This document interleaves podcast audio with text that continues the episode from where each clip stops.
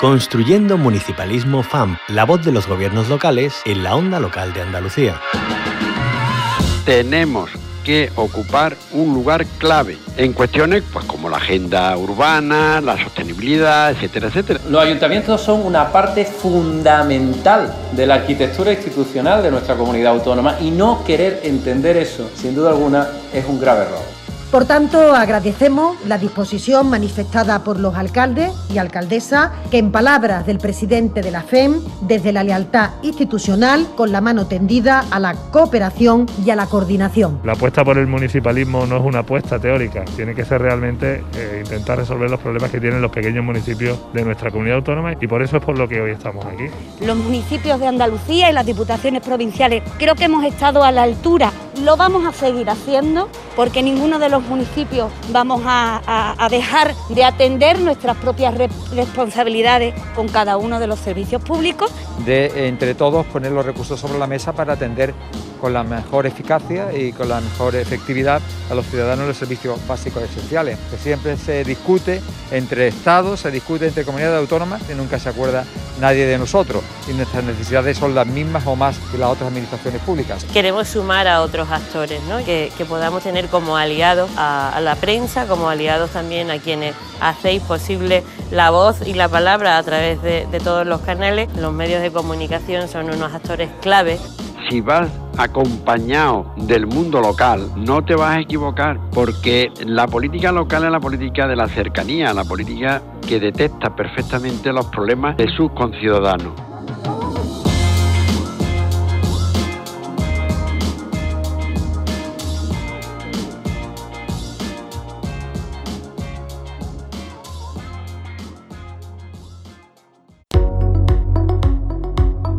Construyendo Municipalismo FAMP, la voz de los gobiernos locales en la onda local de Andalucía.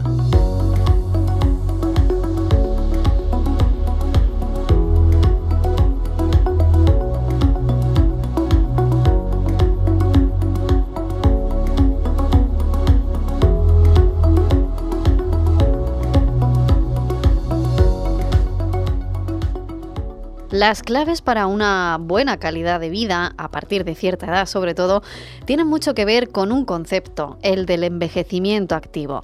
Precisamente en eso nos centramos hoy en Construyendo Municipalismo FAM, porque nuestra tierra se está preparando para acoger en otoño el tercer Congreso Intersectorial de Envejecimiento y Dependencia. Se va a celebrar en Málaga los próximos 25 y 26 de octubre bajo el lema SOS, ¿quién y cómo nos cuidarán mañana? Una mirada ética. Está organizado por la Fundación Andaluza y red especializada en creación y transferencia de conocimiento en tecnología para el envejecimiento, Aging Lab, y cuenta con el apoyo de la Federación Andaluza de Municipios y Provincias. Esta cita bienal va a reunir a un elenco de expertos y expertas en la materia que van a abordar temáticas como la ética en el modelo de cuidados, los derechos de la ciudadanía más allá de la atención centrada en la persona o la economía ética, entre otros aspectos. En este foro que ya se ha configurado como un ecosistema de innovación y reflexión en torno al envejecimiento, van a participar, como decimos, ponentes de reconocido prestigio nacional e internacional, como por ejemplo de la Sociedad Japonesa de Envejecimiento y Menopausia, de la London Business School y de la Facultad de Ciencias Ciencias Políticas y Sociología de la Universidad de Granada. Hoy nos adelantamos a esta cita, vemos cómo se están preparando y para ello saludamos a Lucia González, por un lado, que es gerente de la Fundación Aging Lab. Muy buenos días, bienvenida. Muy buenos días, muchas gracias, gracias por, a vosotros. Un placer. Y también, como siempre, a Teresa Muela, secretaria general de la FAM. Muy buenos días, bienvenida. Hola, buenos días, bien hallada. Pues un gusto teneros a las dos aquí con nosotras en este espacio. Además, hablando de un tema, como decimos, que está últimamente mucho en el debate, ¿no? Ese envejecimiento activo, esa relación que tiene con los cuidados y este tercer congreso se va a celebrar en Málaga en otoño. Lucía González, eh, cuéntanos un poquito cómo se está preparando esta cita. Bueno, pues se está preparando con muchísima ilusión, ya que es la tercera cita, pero además después de, ya sabéis, unos años un poquito difíciles en los que los encuentros y la conexión presencial ha sido compleja mm. y por eso no hemos querido celebrar el Congreso en estas fechas. Hemos querido esperar a poder encontrarnos, ya que este Congreso lo vivimos como un ecosistema con todas las partes implicadas. ¿no? Para nosotros es muy importante no tener una mirada única hacia el proceso de envejecimiento, sino una mirada que contemple pues todos los agentes posibles, públicos y privados, diferentes sectores, no solamente el sector de los cuidados. Y bueno, ahora mismo nos encontramos encajando todas esas piezas. Ya lanzamos el Congreso el 25 de enero y estamos un poquito pues encajando todas esas piezas para, dar eh, siguientes pasos, ya que de aquí a octubre eh, será un evento totalmente vivo eh, que tendrá bastantes actividades. Eh, vamos a centrarnos, decíamos eh, que van a contar con ponentes eh, de prestigio, expertos y expertas en la materia. Se van a abordar muchos temas que tienen que ver con el envejecimiento y la dependencia. Ya sabemos que para tratar estos asuntos hacen falta una mirada muy estructural y diversificada. En ese sentido, Lucía González, ¿cuáles son los principales temas que se van a poner sobre la mesa?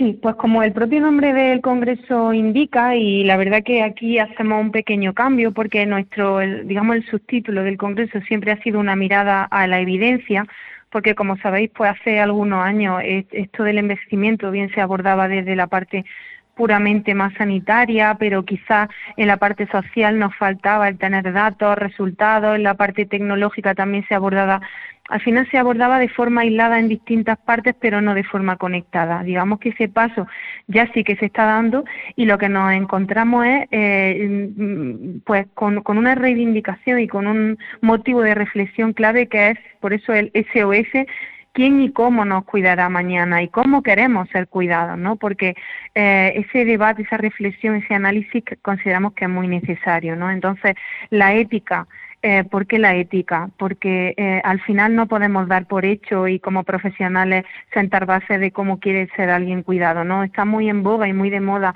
la atención centrada en la persona, la normativa, por suerte ya incluso lo recoge, pero muchas veces eh, vale, son conceptos que cómo lo estamos aplicando. Realmente atender eh, centrada en la persona va mucho más allá de cuatro claves de modelo que queramos poner sobre la mesa, ¿no? Entonces nosotros queremos ir un poquito más allá, pensar en las relaciones humanas, en las diferentes generaciones, en lo que cada uno pueda necesitar. Sabemos que, que la mayoría de las personas queremos envejecer en nuestro entorno, sin embargo, eh, estamos dedicando el sistema a los recursos adecuados o estamos configurándolo de la forma adecuada, pues también un poco planteárnoslo, ¿no?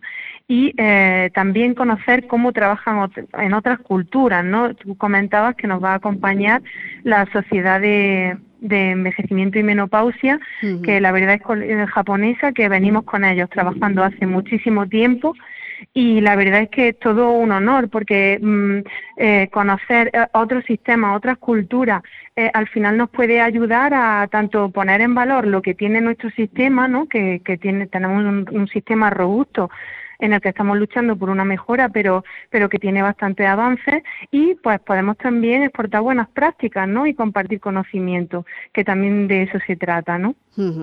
Pues eh, en eso de compartir, colaborar, cooperar, también tiene mucho que decir la FAM, ¿no? Con quien tenéis ese, ese convenio junto con la Fundación Aging Lab, Teresa Muela, en ese sentido. Eh, claro, desde la perspectiva municipalista, el envejecimiento activo, los cuidados, esos laboratorios, ¿no? Para la economía de los cuidados, muy importante todo ese, ese trabajo que está realizando. Bueno, sí, eh, la verdad es que mm, para nosotros es un, valor añadido. No en vano, eh, la, Federación Andaluza de, Municipios y, Provincias tiene, eh, como, como bien conoce Concha, un espíritu de, trabajo en red. La primera red que surgió en, nuestra casa fue justo la de ciudades saludables, ¿no? y, y, abordábamos, como decía Lucía, todo lo que tenía que ver con, con el envejecimiento activo desde un punto de vista muy social, pero vinculado fundamentalmente con la promoción, ¿no? Porque, bueno, teniendo en cuenta cuáles eran y cuáles son las competencias de los gobiernos locales en, en esa materia. Y ahora, gracias al, al impulso que, que nos está dando y que nos está posibilitando el hecho de estar eh, eh, cooperando y colaborando con la, con la Fundación, hemos ido, hemos dado ese paso de gigante abordando todo lo que tiene que ver con la,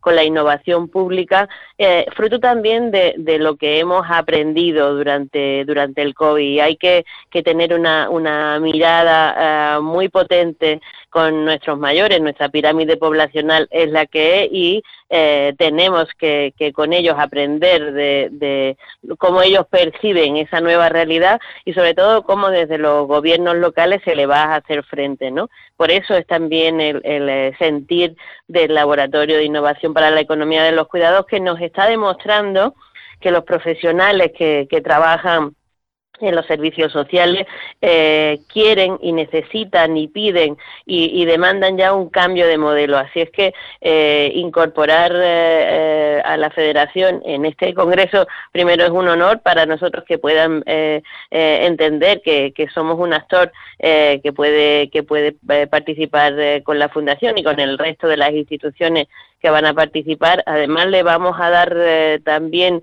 un valor añadido a nuestro plan de formación continua, porque lo vamos a incluir eh, en el plan para que los eh, técnicos, el personal técnico municipal y también los responsables políticos puedan estar participando. Y, como te digo, también vamos a poder de esa manera visibilizar los avances que desde eh, que lo pusimos en marcha el laboratorio está teniendo eh, de cara a fortalecer las cuatro hélices sobre las que se basa nuestro nuestro trabajo, que no es ni más ni menos que trabajar con las administraciones públicas, hacerlo también con el eh, con el movimiento asociativo, con la ciudadanía que, que también cuenta su opinión a la hora de diseñar ese nuevo modelo, con la universidad.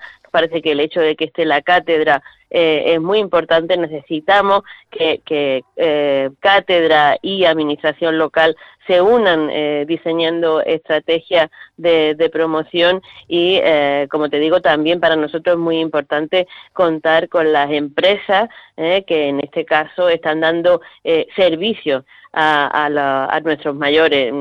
somos la comunidad autónoma que más atiende en dependencia y, por tanto, necesitamos también del apoyo de, de, todo de todas las partes para que esto de verdad funcione y tengamos eh, esa atención a la persona que demanda administración pública, que demandan los gobiernos locales.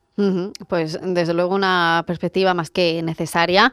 Eh, y Lucía González, gerente de esta fundación Aging Lab, hablamos de este tercer encuentro, este tercer congreso intersectorial que se va a celebrar, como decimos, en el mes de octubre en Málaga y que aparte de todas esas ponencias de todas esas personas expertas. También va a contar con espacios, eh, como hemos mencionado, como el Living Lab, ¿no? Donde las personas mayores pues, son los, los principales protagonistas, que de eso se trata, ¿no? Cuando decías también eso de esa mirada más, humana, ¿no? Cuando hablamos de, de envejecimiento y dependencia.